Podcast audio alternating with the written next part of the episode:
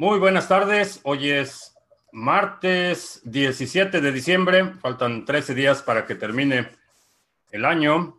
Eh, ya estamos listos para iniciar nuestra transmisión. El día de hoy se ve débil Bitcoin. Eh, como lo comentaba ayer, eh, veo la demanda relativamente débil estos días y vamos a estar observando. Ahorita está en 6600. Eh, vamos a, si cruzamos ese nivel de soporte de 6600 cerrados, vamos a ver, observar el nivel de 6200 que mencionaba ayer en la tarde noche. Ya estamos listos, eh, ya está con nosotros ah, la descripción del video. Ah, vamos a ver. chat, eh, Lito en California, Roberto en Miami, eh, El Diablo en Zacatecas, Juliancito. Saludos a Juliancito en Zacatecas. Eh, OEPM en Uruguay, Iván en Tabasco, SBMX, SMBX en Buenos Aires, bienvenido. Ya está la descripción. Desde Hace aproximadamente una semana eh, hay un problema con YouTube y parece que la transmisión en vivo continúa eh, varias horas después de que terminó y a muchos usuarios les aparece como activa la transmisión. Eh, ayer en la noche abrí un ticket con YouTube a ver si lo pueden resolver, pero no hay mucho que pueda hacer. Parece ser un bug en la nueva interfase o algo parecido, pero termina la transmisión y todavía dos horas después aparece como si estuviera en vivo y a los que llegan a la transmisión les reproduce los últimos 30 segundos de la transmisión. Ah, nada que pueda hacer. Eh, que si ya tengo el pool, eh, no estoy eh, compilando la lista de los nombres finalistas para crear la encuesta y determinar el nombre. quiero hacerlo entre hoy y mañana. Si todavía tienes alguna sugerencia que quieras incluir, eh, deja un comentario aquí abajo de este video. Eh, ¿Cómo veo el Bitcoin? Eh, como decía, veo débil la demanda y creo que para acumulación es una buena oportunidad, un regalito de fin de año, un buen regalito para los que recibieron aguinaldo. Bitcoin está de oferta. Uh, Borcube en la Ciudad de México, Alejandro en Lanzarote, Itziar en Cuernavaca, saludos. A uh, en Orlando, uh, Crypto Fever en España, Belcewan en Ibiza. Marcelo, dicen que es posible a mediano plazo un Bitcoin en 1700, Panixel, um, no sé quién lo diga, pero creo que está equivocado. Eh, no veo que haya un un gap tan grande como para que lleguemos a 1700 eh, mediano plazo. Siempre que hablamos de, proyecciones de precio, y, no, me, no, me, refiero a ellas como predicciones, porque no son propiamente predicciones, son escenarios posibles de acuerdo a la información que tenemos. Eh, no veo un escenario en el que Bitcoin eh, baje a esos niveles y cuando hablamos de mediano plazo hay que definir exactamente la temporalidad de la que estamos hablando. Mediano plazo pueden ser cinco años o, pueden ser diez años. Eh, en los sectores eh, financieros tradicionales, el término mediano plazo se considera entre, entre 5 y 10 años. Aquí, obviamente, en el sector de las criptomonedas, las cosas se mueven a una velocidad mucho mayor. Eh, los eventos, el desarrollo, todo sucede a una velocidad más rápido y mediano plazo, diría que son seis o siete meses en, términos de criptomonedas, así como los, por ejemplo, los dicen que eh, un año humano equivale a siete años en un perro. Eh, lo mismo sucede con las criptomonedas. Eh, mediano plazo en las criptomonedas son seis meses. Alberto, en Valencia, por ahí vi que ya estás haciendo tus pininos en Telegram. Bienvenido. Ah, Jorge en Roma, eh, José Luis en Madrid, saludos. Eh, Rolando en Aranjuez. Quetza Euskadi presente, bienvenido. Bienvenido. Uh, Misha, si los cajeros de Bitcoin al comprar BTC recoger el ticket guarda el registro de la máquina de la clave privada, eh, no, no lo debería hacer, eh, pero es importante que muevas esos fondos de inmediato. En cuanto recibas el ticket, mueves esos fondos a una cartera que tú controles. Y mientras menos tiempo pase entre que la máquina te, te da el código QR y mueves esas, esos fondos a tu cartera, mejor. Ah, tengo todo hecho a falta de elegir un pool de participación de Cardano. ¿A cuál delego? Ah, no te puedo decir a cuál delegar. Ah, cuando tenga el pool, aviso. Sí, en esta semana vamos a terminar la implementación y probablemente miércoles o más tardar jueves eh, tendremos ya un tutorial que realmente el, tutorial no es otra cosa que hacer una transacción. Eh, creo que la expectativa de la complejidad es mucho más allá de lo que realmente es. Simplemente vas a hacer una transacción y vas a decir a este pool le voy a delegar esta cantidad. En el caso de testnet, no puedes delegar a varios pools. Eh, esto por mantener cierto nivel de control en la, en la prueba. Eh, si tienes una cartera, no puedes delegar a distintos pools de una misma cartera. Tienes que tener carteras separadas eh, para poder hacer distintas, delegar a distintos pools. Esto únicamente en esta etapa de testnet. Una vez que se libere en mainnet, eh, puedes distribuir tu delegación como, como quieras, pero ahorita en testnet una cartera va a equivaler a una, un pool delegado. esto es para poder controlar la muestra, pero en testnet eso va a ser temporal. Oscar, en Italia, Mm, ¿Qué pienso de Energy Coin? Eh, todavía no tengo datos suficientes para tener una opinión formada.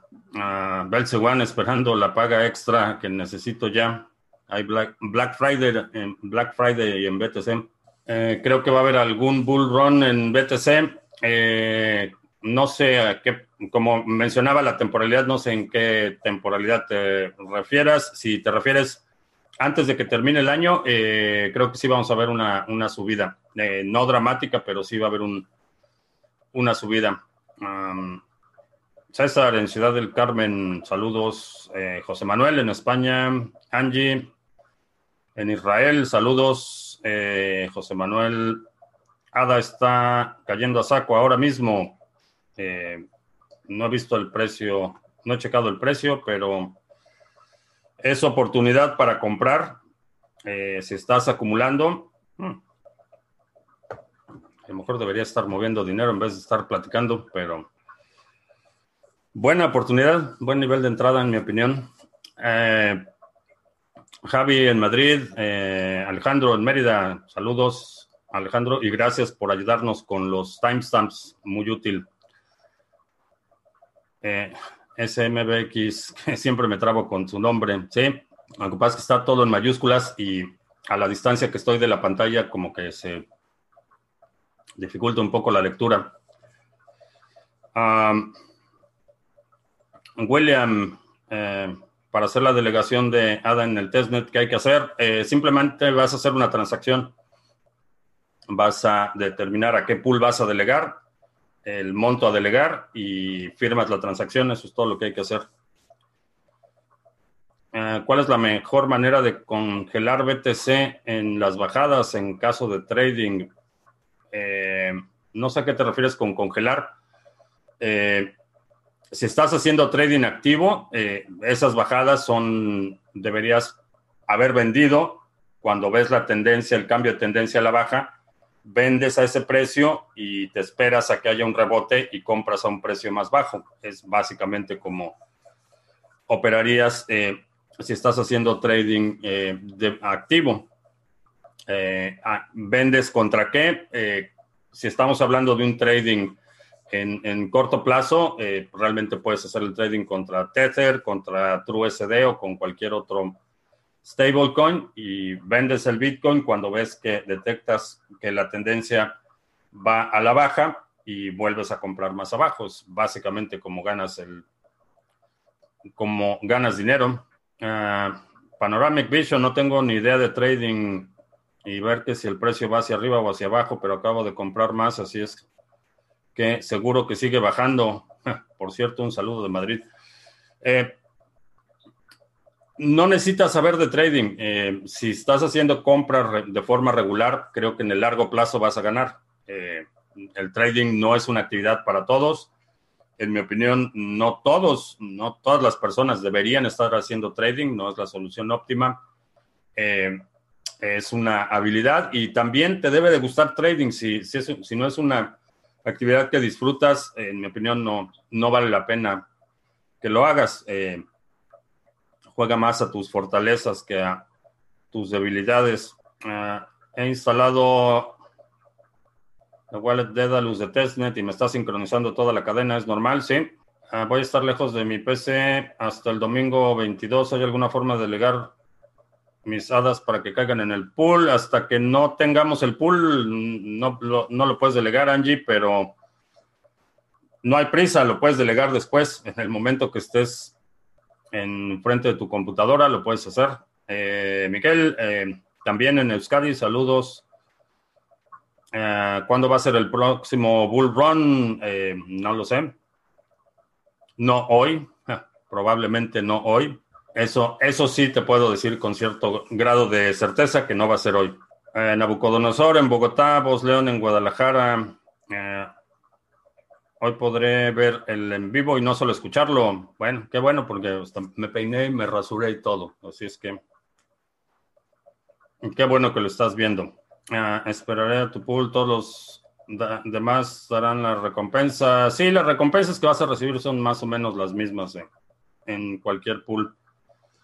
El criterio que necesitas eh, considerar es el grado de eficiencia. Obviamente está apenas empezando el testnet, todavía no hay eh, ningún, eh, no hay datos históricos que te permitan comparar. Este pool se cae a cada rato y, y no siempre está disponible. Va a tener un retorno mayor que un pool que tiene un uptime alto. Es básicamente va a ser una de las ventajas competitivas la conectividad y el uptime eh, va a ser una de las ventajas. Eh, ¿Tiene algo positivo delegar a pools diferentes? Eh, sí y no. Repito, en testnet no vas a poder delegar a pools diferentes a menos que tengas separados los fondos, que tengas distintas carteras. En mainnet sí vas a poder delegar a distintos pools y la razón por la que la haría son dos. Primero, si un pool llega a acumular más del 1% de todo el stake.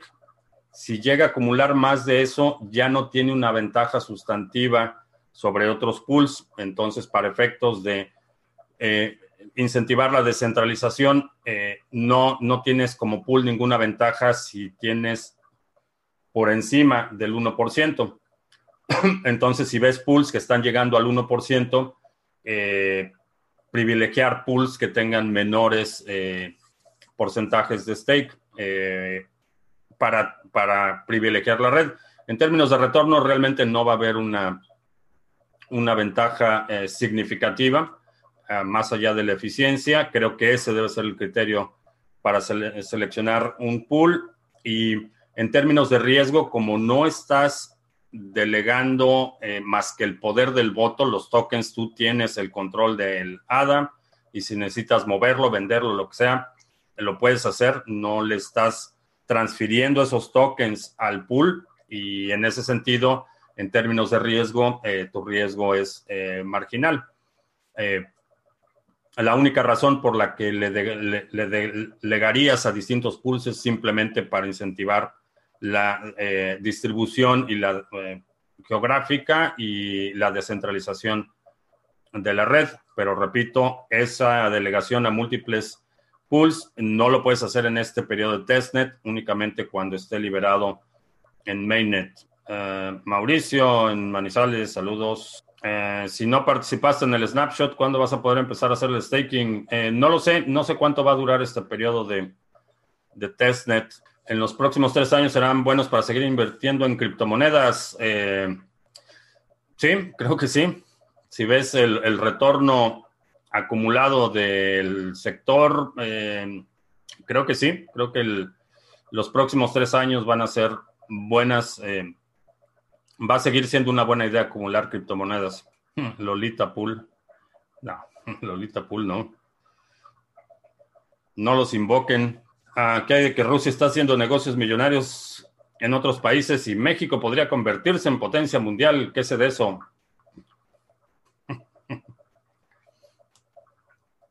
Eh, Rusia no va a ir a México por las chalupas y el ecoturismo.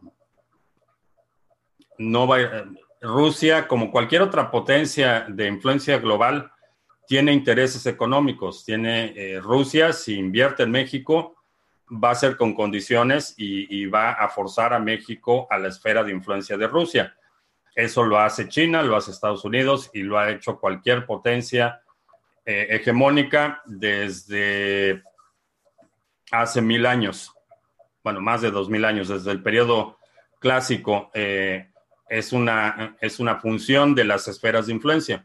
Si mm, eh, Rusia empieza a intervenir, a invertir en México, si empieza a brindar apoyo militar, apoyo logístico, todo esto, eh, lo va a tratar de mover a, la esfera de influencia.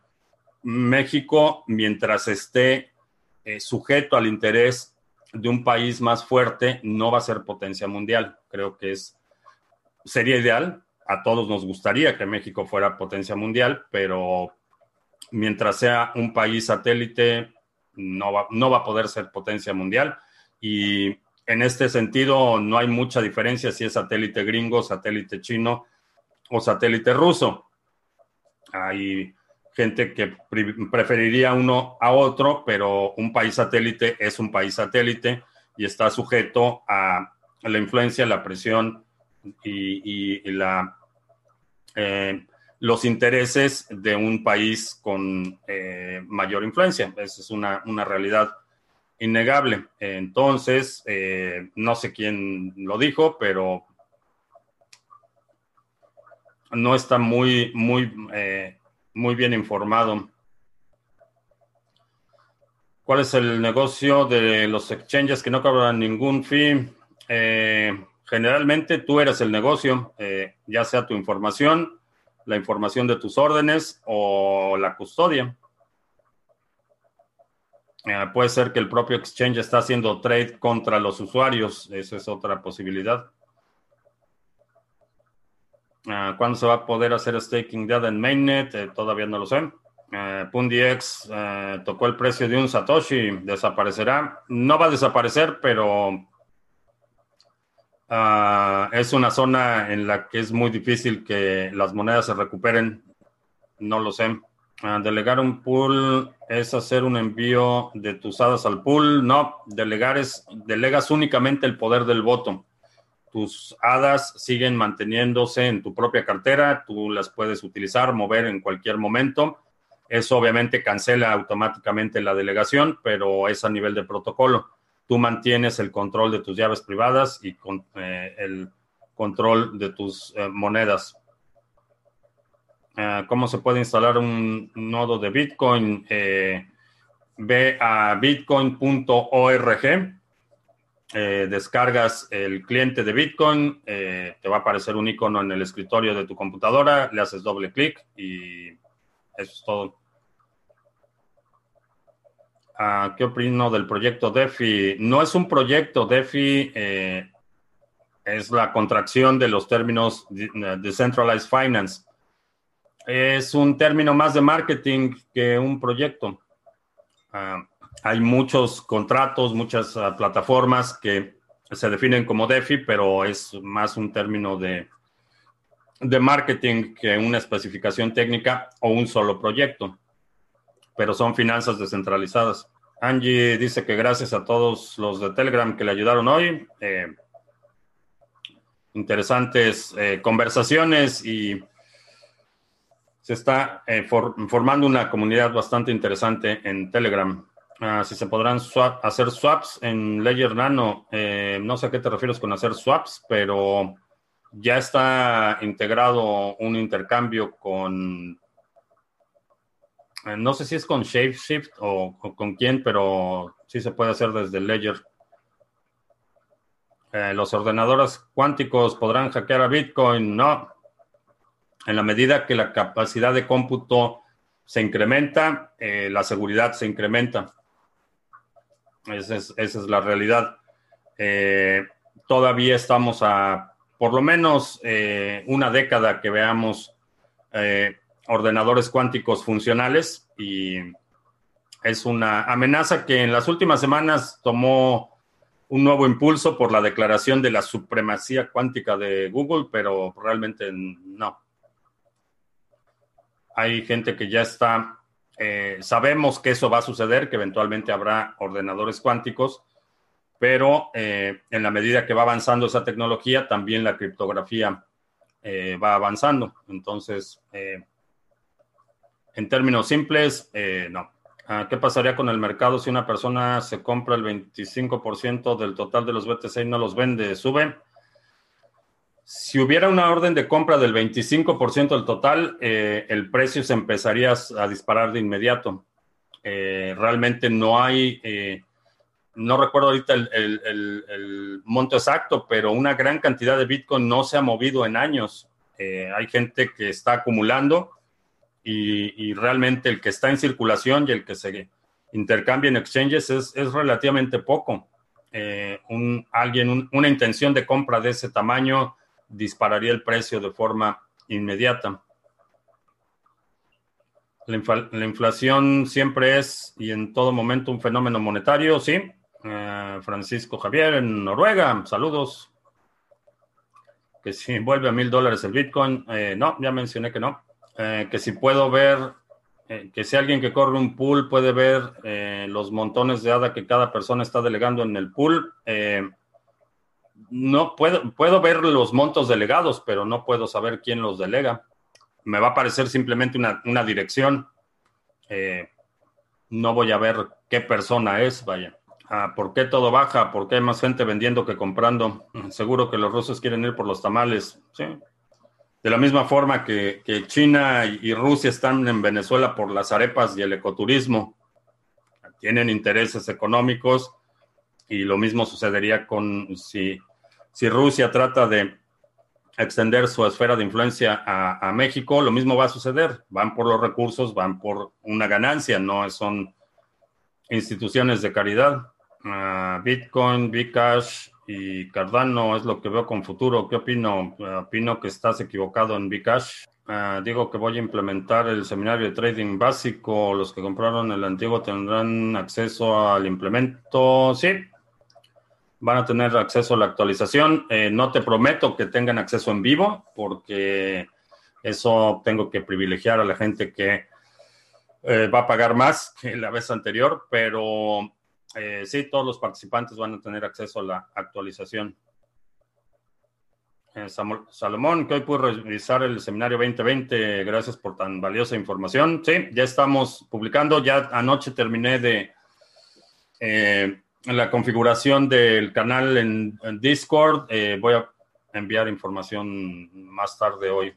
Instrucciones precisas se puede decir que comprar tokens de un proyecto es lo mismo que adquirir acciones de Facebook, Amazon, etcétera. No, no es lo mismo porque las acciones son, eh, tienes derechos como accionista, eh, estás comprando una parte de la empresa. Cuando compras un token, no estás comprando una parte del proyecto. el quien emite el token puede determinar qué es lo que representa ese token y puede ser una participación marginal en los resultados o, puede ser simplemente la utilidad. Entonces no es lo mismo, es, una diferencia eh, considerable porque si yo tengo acciones de Facebook, aunque sea una acción, quiere decir que soy dueño de eso, tengo derecho a, eh, tengo derecho a voto en la asamblea de accionistas, tengo derecho a la participación de utilidades si la compañía se vende eh, yo recibo mi parte. Eh, si la compañía crece o tiene mayores ganancias, mi, participación sube en valor. Entonces soy dueño de, una pequeña parte de Facebook. En el caso de los tokens, depende de en qué términos y cómo se, se, liberen, pero no he visto ninguno en el que tengas realmente propiedad, derechos, como tendrías derechos en una acción bursátil. Entonces no es lo mismo. Alguna vez leí que el presupuesto de Cardano para el desarrollo terminaba en el 2020. Eh, no es el presupuesto, termina el, eh, el contrato de, de la empresa de Hoskinson. Eh, entonces van a ver si lo van a renovar, pero no es que se termine el dinero, se termina el contrato que hicieron específicamente para el desarrollo inicial. El desarrollo posterior va a ser la Fundación Cardano la que determine quién lo hace si renuevan el contrato eh, con Charles Hoskinson, en qué términos lo hacen. Es una parte del plan de descentralización el hecho de que el, la participación de la empresa que tenía control del código y el desarrollo eh, tenga una fecha límite. Eh, eso incentiva el desarrollo, incentiva que se cumplan con los plazos y, si en determinado momento hay alguien más que tenga una mejor propuesta para desarrollo, eh, la fundación puede determinar que ya no requiere los servicios de Charles Hoskinson y él supongo que se dedicará a otra cosa o, a qué sé yo.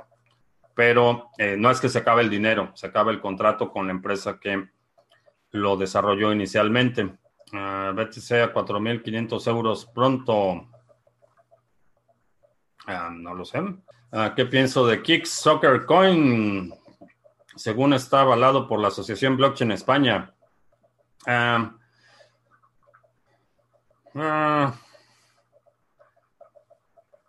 tengo mis. La Asociación Blockchain España, mm, y a ellos quién los avala. Cuidado con ese tipo de asociaciones que.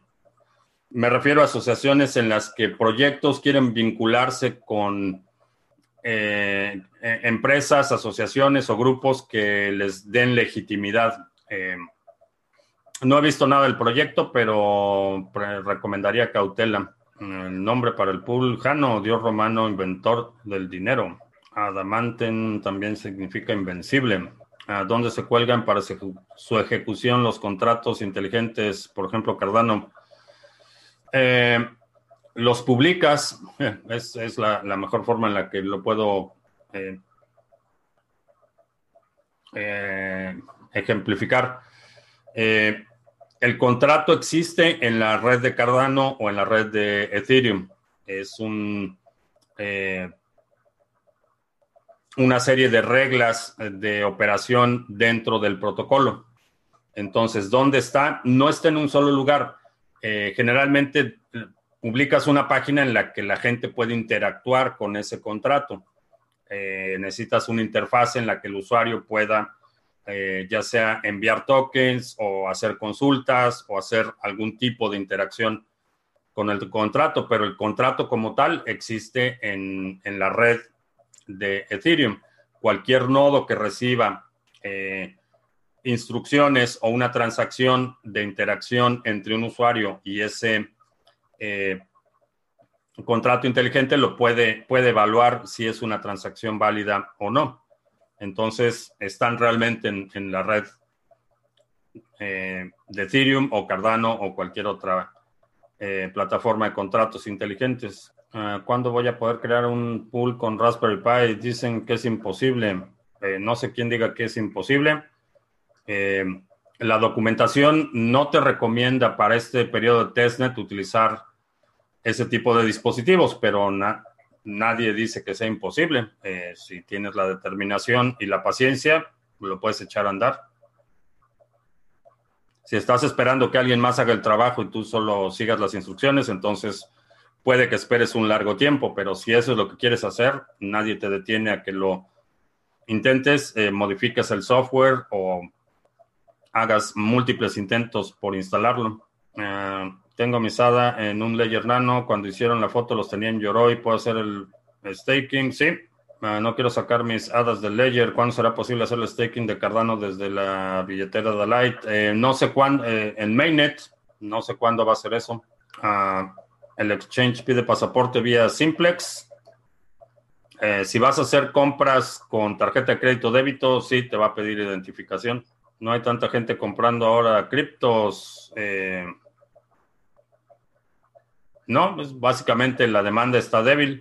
Eh, tengo órdenes pendientes de BTC en algún exchange a precios de tres cifras por si ocurre algún tipo de flash crash de, nano, de nanosegundos. Eh, no, no, creo que aunque sucede ocasionalmente, creo que es, eh, es el equivalente a tratar de ganarse la lotería. Ah, prefiero tener dinero moviéndose y produciendo y, o en mi custodia a tener dinero estacionado en un exchange eh, con la esperanza de que suceda un evento eh, abnormal o fuera de lo común. Ah, ¿Cómo puedo cambiar mis tokens RC20 de BNB? Eh, no sé cambiarlas por qué o a dónde, pero Binance debe soportar la mayoría de ellas. Ah, si quiero minar una cripto específica, ¿cómo sé que GPU es más conveniente? Eh, busca los foros, hay, eh, debe haber foros de ayuda, debe haber gente que te pueda orientar un poco del proyecto que te interesa en, particular. Debe haber información sobre rigs eh, y recomendaciones de tarjetas, modelos. Eh, generalmente los mineros tienen comunidades, son relativamente pequeñas, pero si vas a minar, por ejemplo, Guppy Coin, el, grupo de mineros de GuppyCoin va a tener información sobre cómo configurar tu rig, eh, qué, tarjetas evitar o qué tarjetas comprar o qué software, etcétera. Generalmente esas comunidades tienen los datos que necesitas. CPS en la ciudad de la Alhambra, llegando tarde. Sí, ya llegas tarde, ya llevamos casi 37 minutos. Pregunta básica, se dice que el precio baja cuando se vende mucho, pero si se vende es porque alguien compra, entonces no sería lo mismo decir que es porque se compra mucho o no. Eh, cuando hay más compradores que vendedores, y esto sucede en todos los mercados, cuando hay más compradores que vendedores, el precio sube. Y esto tiene que ver con lo que hablábamos ayer del incremento de los salarios mínimos. Cuando tienes muchos compradores y, relativamente poco que comprar, el precio sube. Si tienes pocos compradores y mucho que comprar, el precio baja. Esa es una función natural del mercado. Eh, obviamente por cada, por cada venta hay un comprador y por cada compra hay un vendedor. Eso es, eh, eh, sin, sin, ese match no hay transacción. Pero en términos, la relación de entre el número de gente que está tratando de comprar y el número de objetos que están a la venta, cuando hay desbalances es cuando vemos las fluctuaciones de precio. Eh, lo puedes ver en, eh, por ejemplo, los... Eh, en un caso extremo, vamos a suponer una, situación en la que hay un desastre natural, por ejemplo, no hay agua potable. ¿Qué sucede? Hay mucha gente que necesita agua potable, hay poca agua potable, el precio sube. Es una función natural. lo mismo sucede en temporadas de de primavera, por ejemplo, eh, la ropa ligera, hay más gente que quiere ropa ligera, los precios tienden a subir. En invierno, cuando nadie quiere ropa ligera, los precios bajan. Y esa es la, función natural. Por cada transacción, obviamente, hay un comprador y un vendedor. Pero si tienes muchos compradores y pocas cosas que vender, eh, el precio va a subir. Si tienes pocos compradores y mucho que vender, el precio va a bajar. 6.595. Mm, Vamos a ver si 6.200. Ah, ¿Por qué no le pongo al pool a la dueña de mis quincenas como homenaje? Eh, por seguridad. Anuncios, sí, gracias por recordarme anuncios, anuncios. ¿Qué es Bitcoin? Si estás aquí, asumo que ya más o menos tienes una idea de qué es Bitcoin, pero no estaría mal que le dieras un repaso con el mini curso gratuito que es Bitcoin. Aprende los fundamentos de Bitcoin en 10 lecciones. Son 10 lecciones entregadas vía correo electrónico. Este es un recurso que puedes utilizar para ti, eh, para repasar, o lo puedes compartir en tus redes sociales. Eh, me parece que ya estamos llegando a las 900 personas que han tomado este curso. Hemos recibido comentarios muy positivos. Eh, ¿Qué es bitcoin.co? Si alguien te pregunta qué es Bitcoin y no estás todavía con la certeza o la confianza de explicarlo, lo puedes mandar a queesbitcoin.co este es un proyecto que va a crecer mucho el próximo año.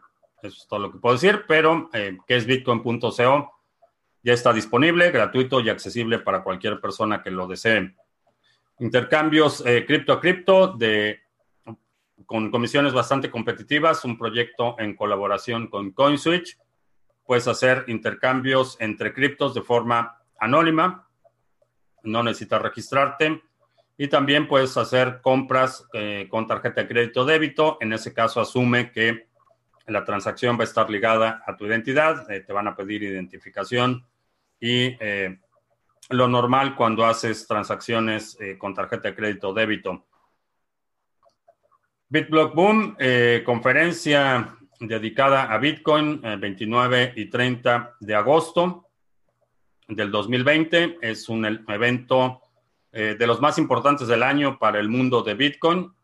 Este año, bueno, aparte de los speakers que van a participar, vamos a tener el Spanish Fork, que es un, un área del evento dedicada a proyectos eh, de América Latina, totalmente en español. Voy a estar presentando una iniciativa global en este evento, así es que eh, empieza a hacer tus eh, arreglos de viaje para que nos visites aquí en el área de Dallas, 29 y 30.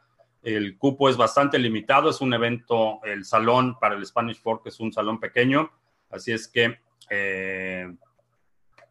no dejes pasar el tiempo. Y también eh, minds.com, una red social incentivada donde estamos publicando información de forma regular, con eso de que todos los las plataformas están eh, buscando maximizar sus ingresos y no sabemos cuánto tiempo más estemos por aquí en YouTube. Eh, minds.com es uno de los lugares donde nos puedes seguir. también puedes obtener el token nativo de la red por compartir contenido, crear contenido. Si eres creador de contenido, ahí hay forma de generar algo de ingresos.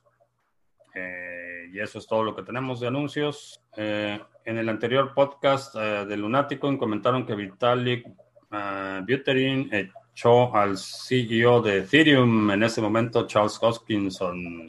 ¿Es cierto eso? No sé si lo echó, sé que, sé que estuvo involucrado en el desarrollo de Ethereum parte del desacuerdo fue con el, el DAO y la, el fork que hizo Ethereum en, para revertir las transacciones del hackeo del, del DAO. Eh, parece que ese fue el principal punto de desacuerdo, pero sí, Charles Hoskinson estuvo involucrado con Ethereum desde el principio.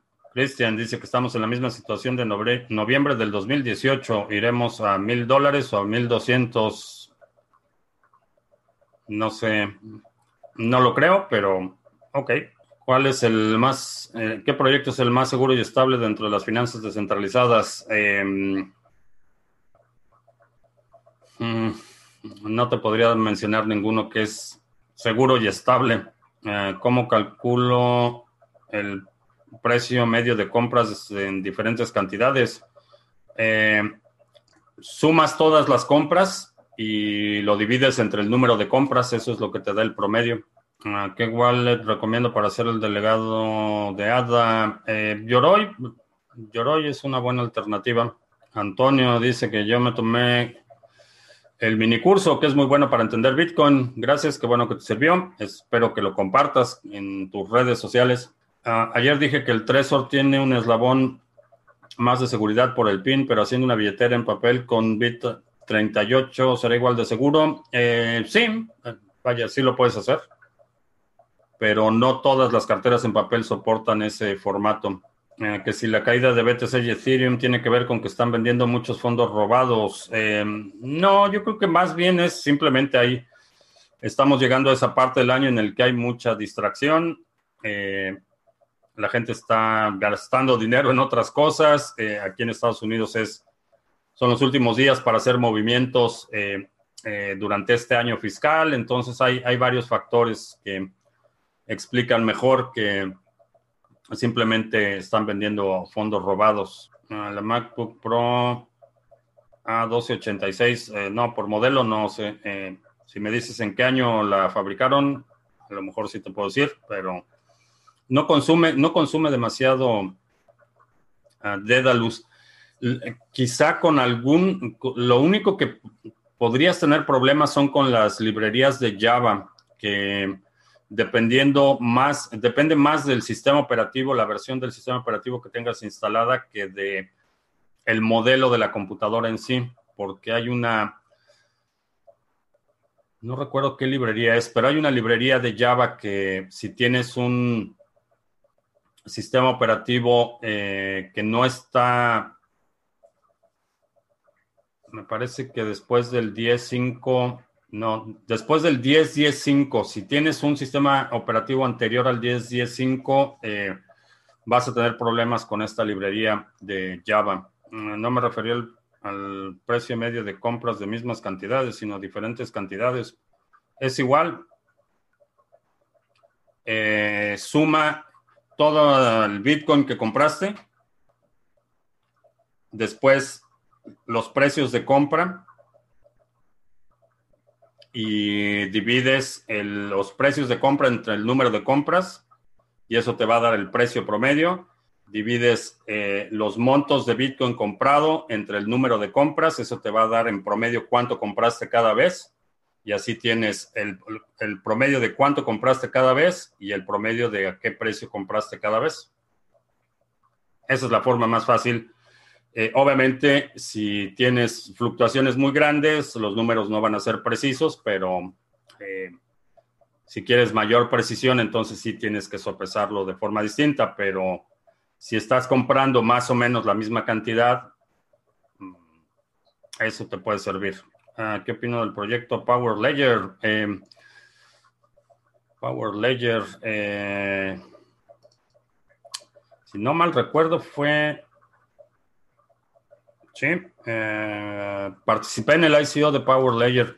muy interesante el proyecto y se ha sostenido el precio a pesar de que la mayoría de los ICOs no han despegado o algunos de plano se fueron prácticamente a cero. Power Ledger se ha mantenido, se han mantenido activos. Eh, en los últimos tres meses no he seguido mucho las noticias, pero he visto ocasionalmente mucha actividad en el proyecto. Buen, buen proyecto.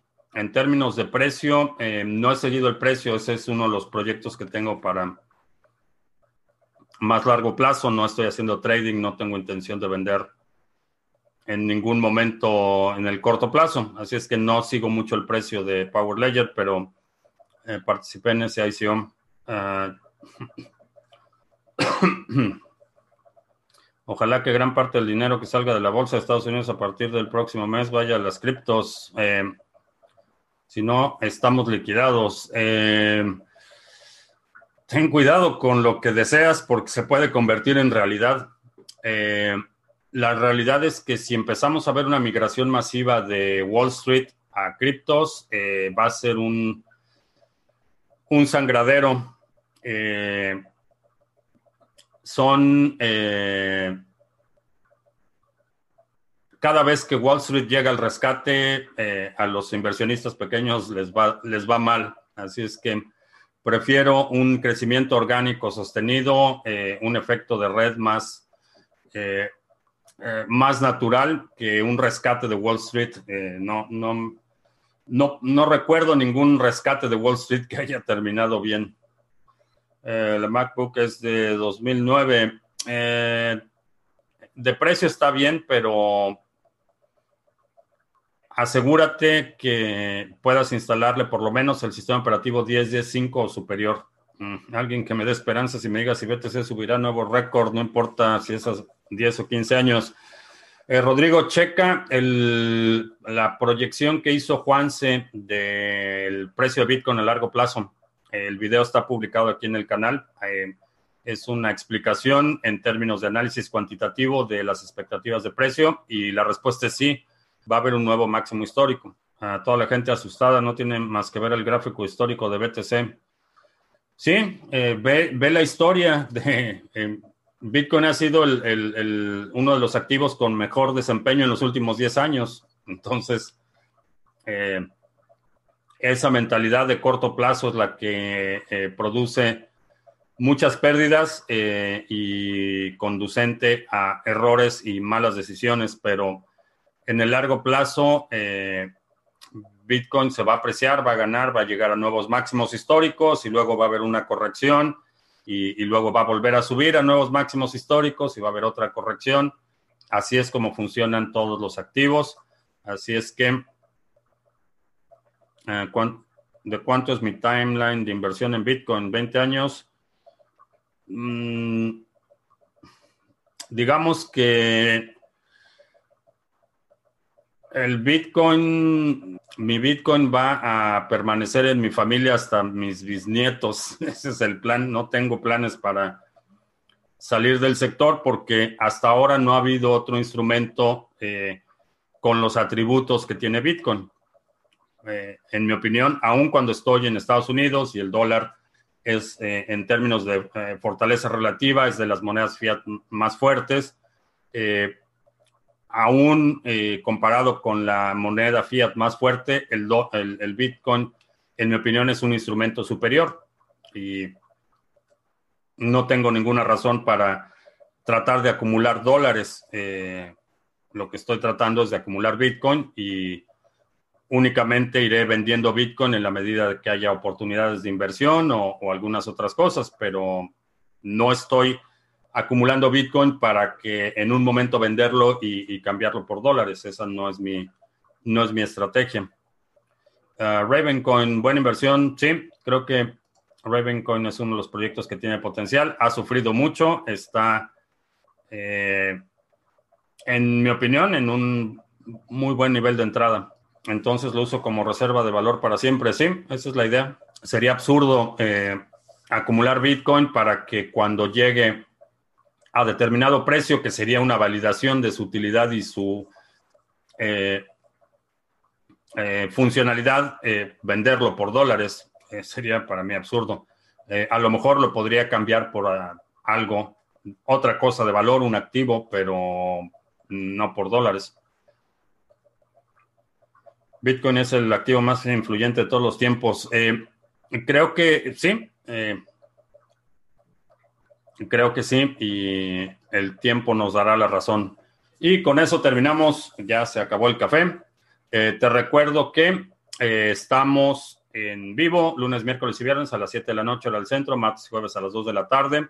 Los domingos estamos publicando un resumen semanal con los temas más gustados de la semana estas transmisiones semanales. Si hay algún segmento de la transmisión de hoy que quieras incluir en estos resúmenes semanales, deja un comentario aquí abajo con la marca de tiempo para incluirlo en este resumen eh, semanal. Y si no te has suscrito al canal, suscríbete. Eh, cuando te suscribas, asegúrate de eh, hacerle clic en la campanita para que recibas notificaciones y ahí se despliega un nuevo menú y en el menú escribe o, selecciona más bien todas las notificaciones. De esa forma, espero que YouTube te notifique cuando estemos en vivo. Y con eso me despido. Por mi parte es todo. Gracias y hasta la próxima.